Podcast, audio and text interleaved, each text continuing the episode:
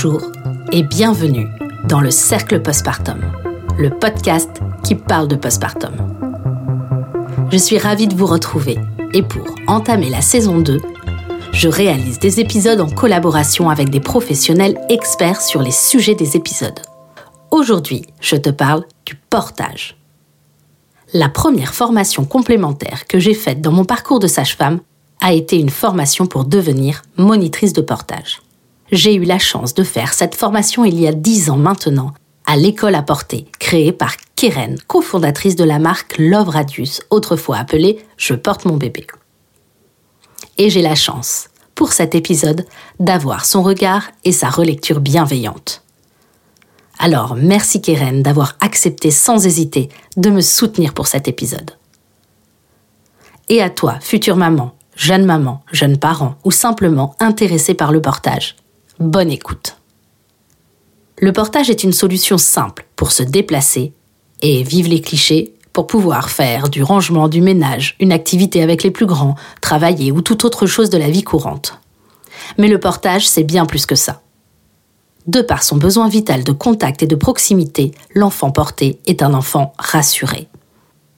Le nourrisson ou l'enfant en bas âge est également, grâce au portage, intégré dans la vie courante de la famille il voit le monde à la hauteur de celui qui le porte.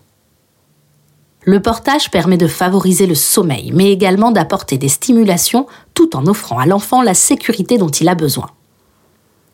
Pour introduire le portage, je vais commencer par les idées reçues.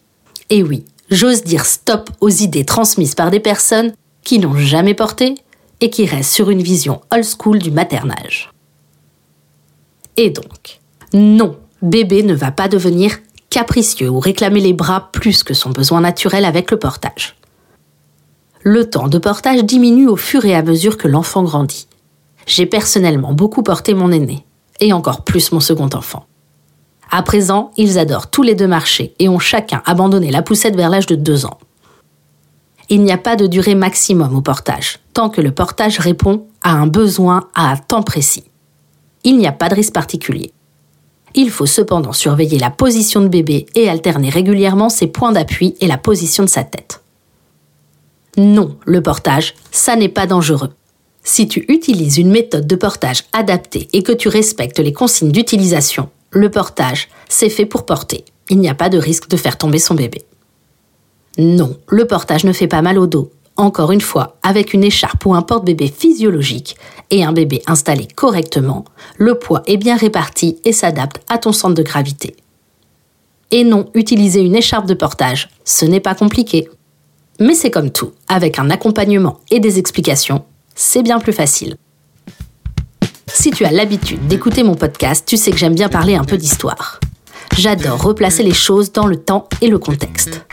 Alors, sais-tu que le portage se pratique depuis l'époque de l'Homo erectus? Le porte-bébé fait partie des premières inventions de l'homme avec un grand H. À l'époque, il était fait en peau d'animal et noué en sling, c'est-à-dire en bandoulière. L'homme avec un grand H, c'est-à-dire les femmes et les mères, ont dû trouver une solution pour porter leur bébé et pouvoir garder la liberté de leurs mouvements, pour la cueillette, la pêche, etc. Mais également pour protéger leur bébé du danger. Le portage est universel. On le retrouve aux quatre coins du monde, dans toutes les civilisations, dans toutes les populations. Tu peux noter que le premier landau a été créé seulement en 1700. Il était alors utilisé par les familles riches et souvent tiré par un chien ou une chèvre. Avec l'ère de l'industrialisation, c'est la poussette qui se généralise, avec, entre autres, pour conséquence, le recul du maternage il faut attendre les années 1970 pour que l'on redécouvre les bienfaits du portage, et notamment grâce à plusieurs pédiatres qui créent la méthode Mère Kangourou à Bogota, en Colombie. N'ayant pas suffisamment de couveuses pour accueillir les nouveau-nés prématurés ou de faible poids, ils eurent l'idée d'installer ces bébés en portage, en peau à peau sur leur mère. Quelle ne fut pas leur surprise de constater les évolutions très positives de ces enfants. Plusieurs études ont été tirées de ces travaux, et cette méthode, qui est toujours d'actualité, est à présent répandue dans plusieurs pays du monde, comme l'Inde ou l'Éthiopie. Depuis les années 80, le portage revient petit à petit sur le devant de la scène. Alors c'est bien beau tout ça, mais tu voudrais bien que je t'explique ce que c'est le portage. C'est tout simple. Le portage, c'est le fait de porter un bébé. Bah oui. Tu portes quand tu es enceinte, c'est le portage in utero, puis après la naissance, tu portes à bras ou tu portes avec un accessoire. Et oui, même si cela peut paraître une évidence, le portage à bras, eh bien, c'est le premier mode de portage actif. Les éléments à mettre en place lors du portage en écharpe ou en porte-bébé sont les mêmes que ceux pour le portage à bras. Comme expliqué dans l'épisode sur la théorie de l'attachement dans la saison 1 du cercle postpartum, le besoin de contact et de proximité pour un nouveau-né est un besoin vital et fondamental. Le portage, comme symbole de la continuité avec la grossesse, permet de retrouver les sensations de balancement de la vie in utero, ainsi que le contact, la chaleur et l'odeur. Cela offre réassurance à l'enfant.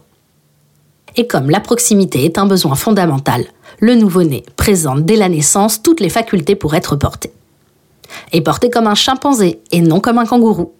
Et oui, le portage du kangourou est un portage passif, alors que le petit homme, comme le chimpanzé, a des réflexes archaïques d'agrippement ainsi qu'une position physiologique lui permettant de faire le dos rond et de s'accroupir. Ces facultés s'adaptent exactement au fait d'être porté. Le corps du petit homme et le corps de sa mère sont faits pour le portage. Le long de la colonne pour le portage dos, sur la hanche pour le portage côté et sur le ventre pour le portage de face. Il faut quand même noter qu'avec l'évolution, nous avons perdu tous nos poils. Et nous luttons encore souvent contre ceux qui nous restent. Cela ne permet plus au bébé de s'agripper au corps de l'adulte. Il faut donc de l'aide au bébé pour le portage.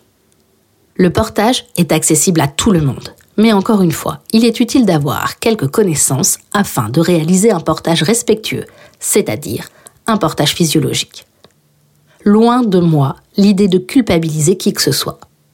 Tu le verras par toi-même avec quelques notions de ce qu'est la physiologie et comment la respecter. Tu seras capable de choisir une méthode de portage respectueux. Quand on parle de portage physiologique, on parle d'une méthode de portage qui permet de répondre aux besoins physiologiques du bébé. La posture de l'enfant est la plus naturelle possible et suit son évolution morphologique. Je te laisse peut-être un peu perplexe, surtout si tu n'y connais rien en portage. Alors maintenant, je vais t'expliquer un petit peu les avantages du portage. Le portage est avant tout pratique. Il permet de libérer les mains du porteur et de lui apporter de l'autonomie. Le portage bien positionné permet à l'enfant de relâcher ses muscles, et cela l'apaise et le sécurise. Le portage permet également de calmer les pleurs d'un nouveau-né. Je peux même te dire que cela a été prouvé scientifiquement. Cela favorise l'endormissement et le sommeil du nouveau-né. Le portage permet à l'enfant de participer activement au monde et cela stimule son développement. Le portage favorise et stimule également l'allaitement maternel et il bénéficie des mêmes avantages que le pot à pot c'est-à-dire qu'il permet la régulation de la température de l'enfant, la diminution de son rythme cardiaque ainsi que de sa respiration. Le positionnement à la verticale aide à soulager les reflux et l'échange de chaleur permet d'aider pour les coliques. Le portage physiologique est également utile dans la prophylaxie de la dysplasie des hanches ainsi que la plagiocéphalie. Côté porteur, le portage augmente la confiance des parents dans leur capacité à s'occuper de leur enfant et cela favorise le développement du lien parent-enfant. Alors, si avec tout cela tu n'es pas convaincu des bénéfices du portage, bah, je ne sais pas trop quoi rajouter. Ah si, je peux encore te dire que le portage s'adapte à tous les nouveau-nés, y compris et encore plus pour les prématurés, mais aussi pour les enfants porteurs de handicap. Il peut se pratiquer en famille, mais également en milieu hospitalier, en crèche, etc. Il existe différents moyens de portage. On l'a vu juste avant. La première méthode de portage, c'est bien sûr les bras. Pour tout ce qui est portage avec un accessoire, eh bien, c'est comme tout, il y a des avantages pour certains et des inconvénients. Je te parle en premier des écharpes. Il existe deux types d'écharpes de portage. Les écharpes tissées, qui s'utilisent à partir de la naissance et jusqu'à 20 kg. L'avantage de ces modèles, c'est leur polyvalence il est possible de réaliser différents nouages et elle permet tout type de portage, face, côté, dos. Les points négatifs, c'est qu'elle nécessite une certaine dextérité et un bon apprentissage pour savoir l'utiliser correctement. Il y a ensuite les écharpes de portage extensibles. Personnellement, ce sont mes préférés. On les utilise dès la naissance jusqu'à 15 kg environ. L'avantage, il y a un nœud unique qui te permet ensuite de faire différentes positions pour le portage face et côté. Elle peut également être utilisée en portage dorsal. La sensation est très agréable, cela fait comme une seconde peau, et elle s'adapte à toutes les morphologies. Le petit point négatif, c'est qu'elle peut tenir chaud l'été. Elle nécessite également un apprentissage. Il existe ensuite ce qu'on appelle un sling. C'est une sorte de hamac qui se porte en bandoulière. Il peut être utilisé dès la naissance. Son avantage est qu'il est très facile d'utilisation et rapide d'installation. Le point négatif, je dirais, qu'il est plus pour du portage d'appoint et qu'il peut être plus fatigant à cause de sa position asymétrique qui peut entraîner quelques douleurs au dos. Il s'utilise uniquement pour le portage de face et de côté. Je te parle maintenant des porte-bébés préformés. J'insiste sur l'importance de choisir un porte-bébé physiologique. Suivant les modèles, il peut être utilisé dès la naissance jusqu'à 20 kg. Il est facile d'utilisation et s'adapte à toutes les morphologies. Mais le point négatif, c'est que si plusieurs personnes l'utilisent, il faut refaire les réglages à chaque fois.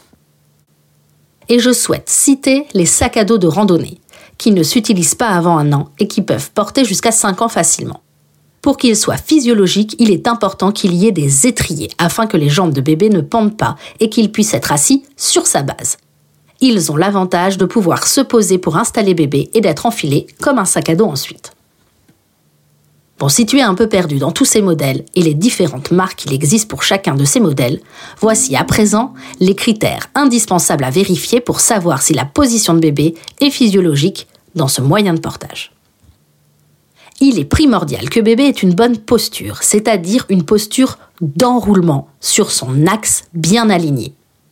Ok, ce n'est pas clair, je vais m'expliquer. Le bassin et les épaules doivent être parallèles, les membres supérieurs rassemblés.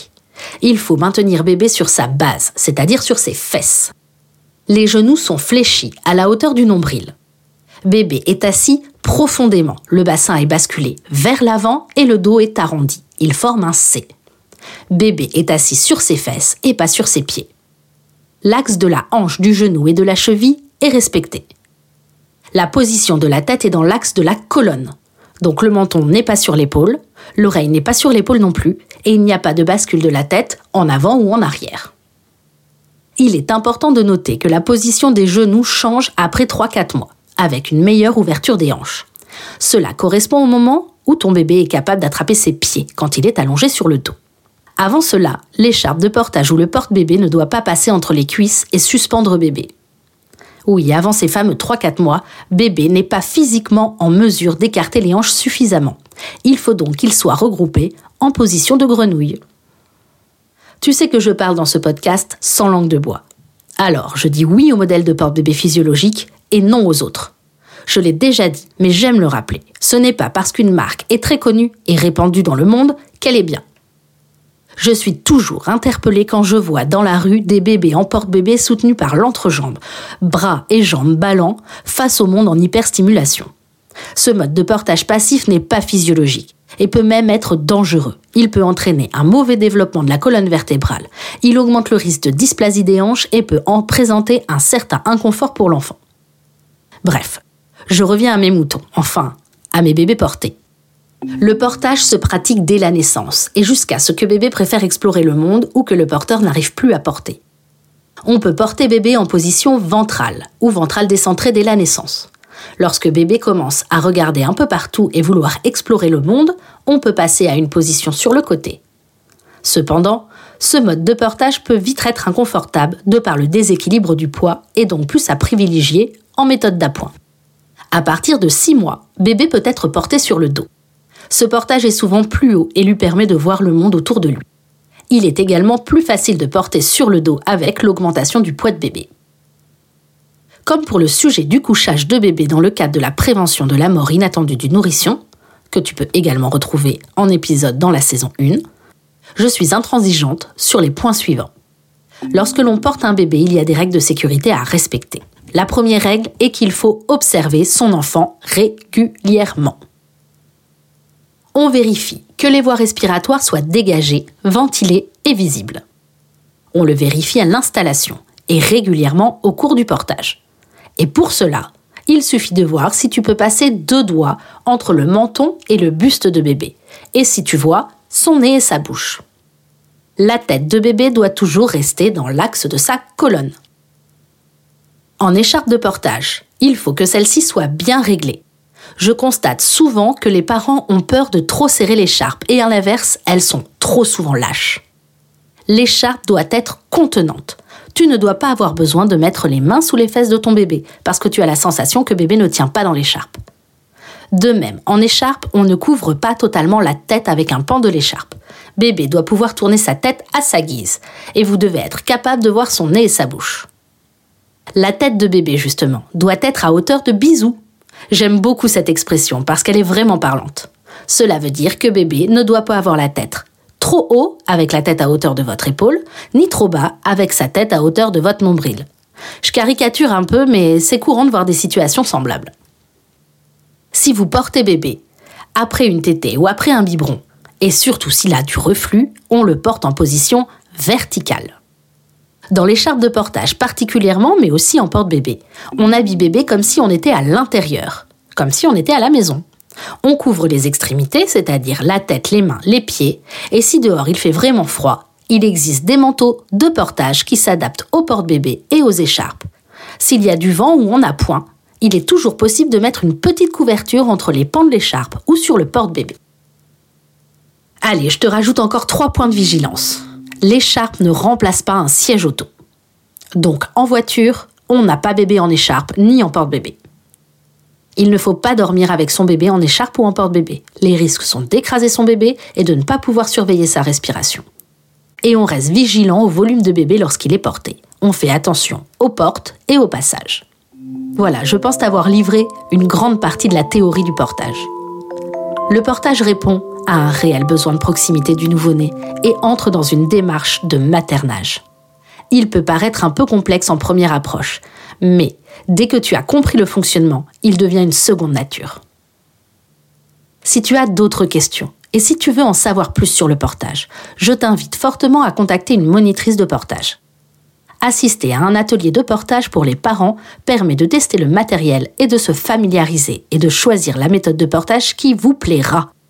Il existe de nombreux tutos et vidéos sur le net qui pourront venir en soutien. Mais si l'univers du portage ne t'est pas familier, l'atelier reste l'option numéro 1. Je ne fais jamais de publicité dans mes épisodes, mais une fois n'est pas coutume. Je t'incite donc à te renseigner et découvrir la marque Love Radius, qui propose plusieurs écharpes de portage, ainsi qu'une écharpe sans nœud et deux porte-bébés préformés physiologiques. C'est une marque française qui a été précurseur dans le respect de la physiologie du portage, mais aussi dans la place de la parentalité au travail et le bien-être au travail. Je ne suis pas rémunérée pour en parler, mais j'ai personnellement testé tout leur porte-bébé avec mes enfants. C'est testé, validé, approuvé. Merci pour ton écoute. Si le contenu de l'épisode t'a plu, tu peux découvrir la première saison du Cercle Postpartum disponible sur toutes les plateformes d'écoute ainsi que sur YouTube. Pour ne rater aucun épisode, n'oublie pas de t'abonner. Et pour soutenir mon travail, pense à laisser 5 étoiles et un commentaire pour m'offrir plus de visibilité. Tu peux suivre toute l'actualité du cercle sur Facebook, Instagram et LinkedIn. Je suis Anne-Charlotte Schmitt. J'ai écrit cet épisode avec le soutien et la collaboration de Keren, Formation Portage. J'ai également réalisé cet épisode sur une musique de Guillaume Coindé. Je te dis à bientôt et bon postpartum à toi.